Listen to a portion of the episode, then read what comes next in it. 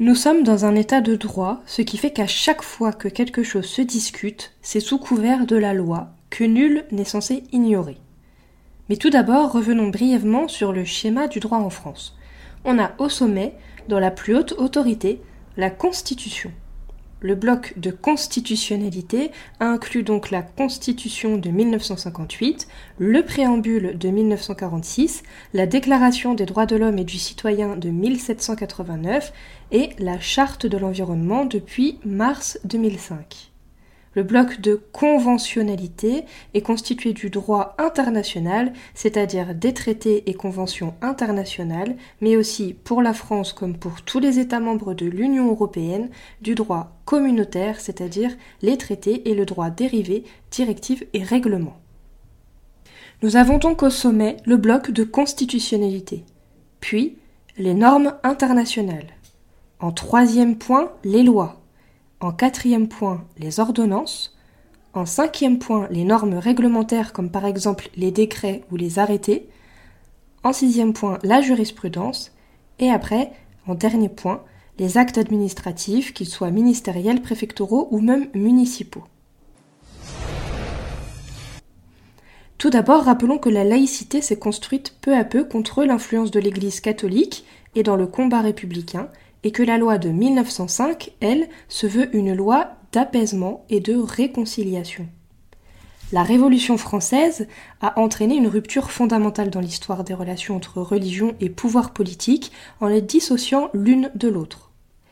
À telle enseigne qu'une véritable guerre de cent ans et plus s'engage en 1791 avec la condamnation par le pape Pie VI de la constitution civile du clergé entre la France laïque et la France catholique dont l'institution scolaire constitue un enjeu majeur, chose qui n'a pas vraiment changé encore aujourd'hui, l'école étant le terreau de toutes les polémiques actuellement. On le sait, enfin ce n'est pas ce qu'on apprend à l'école, mais quand on s'intéresse aux religieux, on le sait, la révolution a entamé une politique brutalement anti-religieuse. Elle a nationalisé les biens du clergé, supprimé les ordres monastiques et les vœux religieux qui étaient jugés contraires aux libertés contenues dans les droits de l'homme, et il y a eu aussi, on le sait, des déportations, des expulsions, etc. Les membres du clergé qui étaient élus devaient prêter serment à la constitution civile du clergé de 1790. Certains prêtres qui ne voulaient pas désobéir au pape avaient formellement condamné cette constitution et refusaient de prêter serment. La loi de 1905, elle a signé la fin d'un système napoléonien avec des cultes qui étaient reconnus, vous le savez si vous suivez régulièrement les postes d'Il était une fois, au moment du système napoléonien étaient reconnus les cultes catholiques, luthériens, calvinistes et juifs. Et la loi de 1905, elle a mis fin à cela puisque en dehors de ces quatre cultes reconnus, les autres cultes n'existaient pas, n'étaient pas reconnus. Donc cette loi a voulu mettre toutes les églises avec un E majuscule, c'est-à-dire toutes les formes religieuses, à égalité devant l'État. Oui, parce qu'on lit aussi des fois que comme la loi de 1905 euh, est la séparation des églises et de l'État, alors ça ne peut pas être la loi de séparation des synagogues et de l'État ou des mosquées et de l'État. Alors là, c'est la spécificité orthographique française. Quand on met une majuscule au terme église, cela concerne l'institution. En échange du, euh, de l'entretien des bâtiments sur fonds publics des départements et des communes, il ne devait plus y avoir de signes ou d'emblèmes religieux sur les monuments autres que religieux ou dans les lieux publics. Ce sont les communes qui devaient gérer la sonnerie des cloches et c'est encore le cas en ce moment, c'est les maires qui doivent gérer la sonnerie des cloches. Et les églises devaient s'organiser sous la forme d'associations cultuelles pour subvenir financièrement à leurs besoins. Si les protestants et les juifs acceptèrent assez facilement la loi de 1905, la majorité des catholiques la refusèrent. De sérieuses difficultés d'application ont même surgi lors des inventaires des biens des églises qui étaient prévus par la loi. Dans certaines régions, on a même observé des résistances à la police et des affrontements. Le pape Pie a finalement condamné le principe de séparation et a ordonné à ses fidèles de ne pas créer les associations cultuelles qui étaient prévues par la loi. On retrouve ça dans son encyclique du 11 février et du 10 août 1906. Alors ici, dans le cadre de ce podcast, on va rester sur notre époque, et c'est la CEDH qui nous intéresse le plus. La CEDH, c'est la Cour européenne des droits de l'homme, et elle agit dans le cadre du Conseil de l'Europe qui réunit 47 pays membres. L'objectif qui a présidé à la création du Conseil de l'Europe est une association entre les États européens sur la base de la paix et du respect des droits de l'homme. C'est une instance qui remplit une importante fonction diplomatique sans objectif économique qu'il faut donc distinguer de l'Union européenne. Par exemple, une affaire avait opposé la France aux témoins de Jéhovah en 2011 au sujet des financements.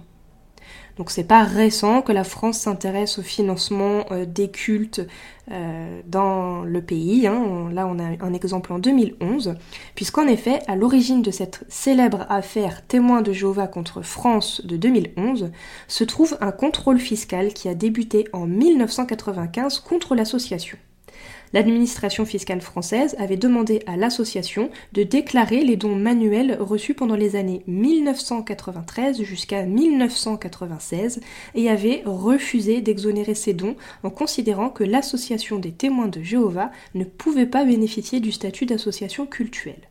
Ça a donc été un redressement en conséquence de plus de 22 millions d'euros qui lui ont été notifiés et environ la même somme au titre des pénalités et intérêts de retard. Les dons manuels échappaient traditionnellement à toute déclaration, mais un nouvel article 757 du CGI, introduit en 1991 par le législateur, permettait de taxer les dons manuels, notamment révélés à l'administration fiscale.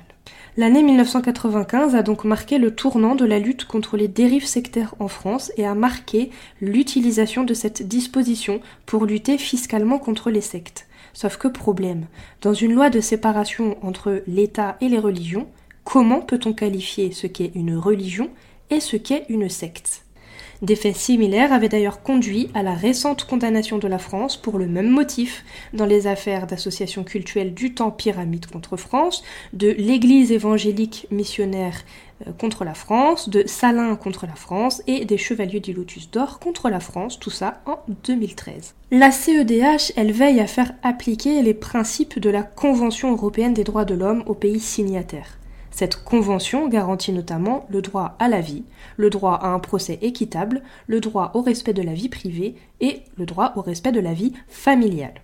D'un point de vue juridique, la CEDH n'a pas le pouvoir de modifier directement la loi d'un État et de casser les décisions de justice mais indirectement, en condamnant l'État, celui-ci a l'obligation d'appliquer l'arrêt de la Cour européenne, ce qui peut parfois impliquer de faire évoluer la loi et la jurisprudence nationale. Des condamnations ont aussi été proférées par l'ONU. On continue de parler de cette condamnation avec euh, en direct Gilles William Goldnadel, avocat. Euh, la France, le pays des droits de l'homme, condamné par un groupe d'experts des Nations Unies. Comment est-ce que vous accueillez cette nouvelle? Euh, non, écoutez, je crois qu'il ne faut pas prendre ça au tragique. D'abord, euh, pour des raisons juridiques, il n'y a pas euh, d'aspect contraignant à une décision du Comité des droits de l'homme de l'ONU. En effet, un groupe d'experts de l'ONU avait condamné la France pour avoir verbalisé deux femmes qui portaient le voile intégral en demandant à Paris de compenser les plaignantes et de réviser sa loi. Toutefois, ces experts indépendants réunis au sein du Comité des droits de l'homme à Genève ne font que rendre des avis et n'ont aucun pouvoir de contrainte sur les États. Mais le comité avait reproché à cette loi de marginaliser ces femmes en les confinant chez elles et en leur fermant l'accès aux services publics. Le comité avait demandé à la France de lui envoyer un rapport de suivi dans un délai de 180 jours sur les mesures qui étaient prises pour compenser les plaignantes et éviter que des cas similaires se reproduisent à l'avenir, y compris en révisant la loi incriminée. Contrairement aux conclusions de ce comité, la Cour européenne des droits de l'homme a elle validé à deux reprises, en 2014 et en 2017, l'interdiction du niqab ou de la burqa en France. Qu'avait répondu le ministère des Affaires étrangères à ce comité? La réponse vaut quand même euh, que je vous la lise, parce que euh, bah, je, vous laisse, je vous laisse juger par vous-même. Je cite donc. Le comité est notamment compétent pour examiner des communications de particuliers s'estimant victimes de violation d'un des droits reconnus dans le pacte. C'est dans ce cadre qu'il a été saisi par deux femmes françaises qui ont été condamnées pénalement en 2011 et 2012 sur le fondement de la loi numéro 2010-1192 du 11 octobre 2010 interdisant la dissimulation du visage dans l'espace public. Dans ces constatations, le comité estime que l'interdiction générale à caractère pénal que la loi française impose à ceux qui portent le niqab en public a porté atteinte de manière disproportionnée au droit des deux plaignantes de librement manifester leur religion et aurait ainsi violé leurs droits fondamentaux. Le comité constate également une violation du principe de non-discrimination estimant que la loi en cause a des conséquences disproportionnées sur les auteurs en tant que femmes musulmanes ayant fait le choix de porter le voile intégral. Ces constatations, qui s'inscrivent dans la lignée des précédentes constatations du comité sur le sujet de la liberté de religion dans lesquelles le comité a exprimé une vision extrêmement exigeante de ce droit, sont en opposition avec l'arrêt de grande chambre de la Cour européenne des droits de l'homme, dans l'arrêt SAS contre France du 1er juillet 2014, dans lequel la CEDH a jugé que l'interdiction générale du voile intégral, fondée sur la loi de 2010, était conforme aux articles 8, vie privée, 9, liberté de religion, et 14, non-discrimination de la Convention. Le gouvernement considère que l'État parti n'a pas d'obligation juridique contraignante d'exécuter les constatations rendues par le comité dans une affaire donnée. Néanmoins, dans le cadre d'un dialogue constructif, la France fera valoir ses vues dans le rapport de suivi qu'elle lui transmettra. Le ministère de l'Europe et des Affaires étrangères a souligné dans un communiqué le 23 octobre 2018 la pleine légitimité de cette loi, dont l'objectif est de garantir les conditions du vivre ensemble nécessaires au plein exercice des droits civils et politiques, et a rappelé qu'elle avait été jugée conforme à la Constitution par le Conseil constitutionnel, et comme ne portant atteinte ni à la liberté de conscience, ni à la liberté de religion, et n'étant pas discriminatoire par la Cour européenne des droits de l'homme dans sa décision du 1er juillet 2014. La France est très attachée au respect de la liberté de religion ou de conviction, qui est une composante essentielle des droits de l'homme, rappelée dans la Déclaration des droits de l'homme et du citoyen de 1789 dans l'article 10, et qui est mise en œuvre en France par le principe de laïcité. Ce principe est repris par le Conseil constitutionnel qui dispose dans sa réserve interprétative sur la loi 2010-1192 du 11 octobre 2010 interdisant la dissimulation du visage dans l'espace public que L'interdiction de dissimuler son visage dans l'espace public ne saurait restreindre l'exercice de la liberté religieuse dans les lieux de culte ouverts au public. La France est très engagée en faveur des droits des femmes à l'échelle internationale l'égalité des femmes et des hommes a été érigée en grande cause du quinquennat et la France a l'ambition de mener une diplomatie féministe tant au plan bilatéral que multilatéral. Elle est déterminée à lutter avec ses partenaires européens contre les initiatives qui fragiliseraient les droits des femmes et renforceraient les discriminations à leur égard. No comment. Un peu plus récemment, avec l'affaire Babylou, où la France avait été condamnée euh, pour discrimination envers les femmes musulmanes, c'est suite à l'arrêt rendu par la Cour de cassation le 25 juin 2014 que la salariée licenciée a introduit un recours devant le Comité des droits de l'homme de l'Organisation des Nations Unies sur le fondement de l'article 2 du premier protocole facultatif au pacte international relatif aux droits civils et politiques. Le comité s'est donc prononcé sur deux questions, celle de la liberté religieuse et de la discrimination. D'une part, il a considéré que l'interdiction de porter le voile islamique dans le cadre de sa profession constitue une ingérence dans l'exercice de la liberté de manifester sa religion qui, comme toute restriction aux libertés, doit être en rapport direct avec l'objectif spécifique qui les inspire et proportionnel à celui-ci. En l'espèce, considérant que la neutralité totale et permanente des salariés de la crèche n'était pas nécessaire pour préserver la liberté de conscience des enfants, le comité a estimé que l'État français ne démontrerait pas en quoi le port du foulard dans la crèche serait incompatible avec la stabilité sociale et l'accueil promu par l'association et le développement d'une action vers la petite enfance en milieu défavorisé. D'autre part, le comité a estimé qu'une discrimination peut résulter d'une mesure apparemment neutre, mais qui aurait un effet discriminatoire indirect. Tel est le cas en l'espèce puisque l'interdiction de manifester sa religion affectant plus particulièrement les femmes de confession musulmane, celle-ci se trouve frappée de manière disproportionnée par les restrictions du règlement intérieur. En fait, au niveau juridique, l'article 5.4 prévoit que le comité fait part de ses constatations à un État et euh, celles-ci sont ensuite rendues publiques. Lorsque le comité constate une violation de l'un des droits protégés par le pacte, la communication de ces constatations est accompagnée d'une invitation de l'État à accorder réparation à la victime. C'est pourquoi ici le comité avait demandé à la France d'indemniser la salariée licenciée et de prendre ensuite toutes les mesures nécessaires pour prévenir des violations similaires à l'avenir et de lui fournir dans un délai de 180 jours des renseignements sur les mesures prises. Le problème, c'est que, enfin dans notre domaine c'est un problème, c'est que la France a en effet euh, fait en sorte de prendre des mesures pour prévenir des violations similaires à l'avenir. Elle n'a pas pris des mesures pour faire en sorte que euh, les salariés puissent venir voiler ou avec une kippa ou peu importe. Non, non, la France a pris des mesures avec une nouvelle loi au sujet des entreprises. La preuve avec l'affaire H8A.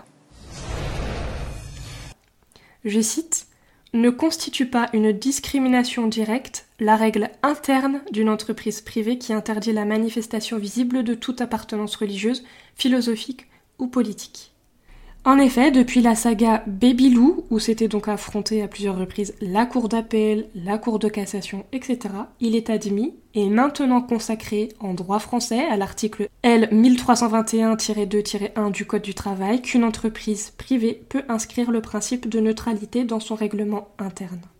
Ainsi, maintenant, lorsqu'une entreprise privée met dans son règlement interne qu'il faut un principe de neutralité et qu'aucun signe religieux n'y est autorisé, alors c'est tout à fait légal. Et c'est en ce sens que la législation a évolué. Malheureusement, c'est une des conséquences des constatations et euh, des euh, avis du Comité des droits de l'homme, mais ce n'est pas forcément celle que euh, certains Français attendaient.